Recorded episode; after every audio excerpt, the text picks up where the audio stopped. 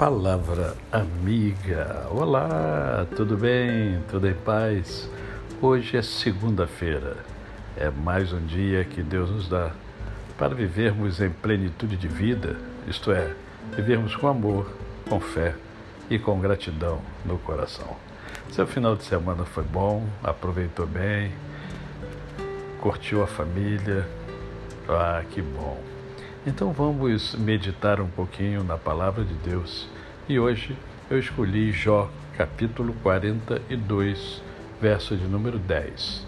Mudou o Senhor a sorte de Jó quando este orava pelos seus amigos, e o Senhor deu-lhe o dobro de tudo o que antes possuíra. Jó era um homem muito rico do Oriente e Jó teve muitas experiências dramáticas ao longo da sua vida.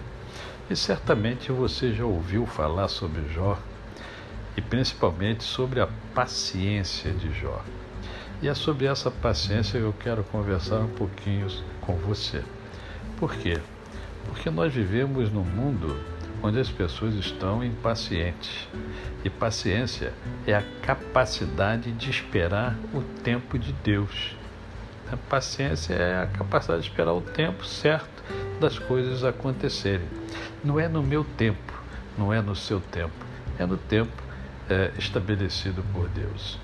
E hoje é, é, é muito claro isso, as pessoas vivem impacientes, são impacientes e isso causa uma série de transtornos. Nós precisamos aprender a ter paciência. Né? Ser paciente um com o outro, quantos, quantos problemas seriam evitados se fôssemos mais pacientes? Você já parou para pensar nisso? Você já observou isso ao seu redor?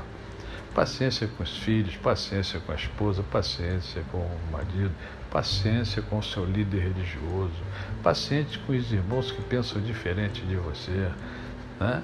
paciência com o impaciente, paciência com você, você precisa ter paciência com você também, né?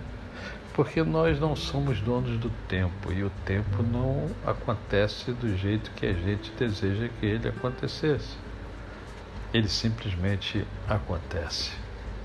Então, trabalhe a paciência, isso vai fazer bem a você e vai fazer bem aqueles que convivem com você, aqueles que estão em, em torno de você.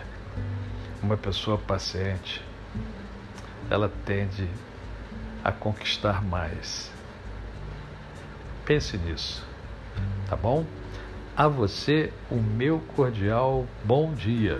Eu sou o pastor Décio Moraes. Quem conhece, não esquece jamais. Até amanhã.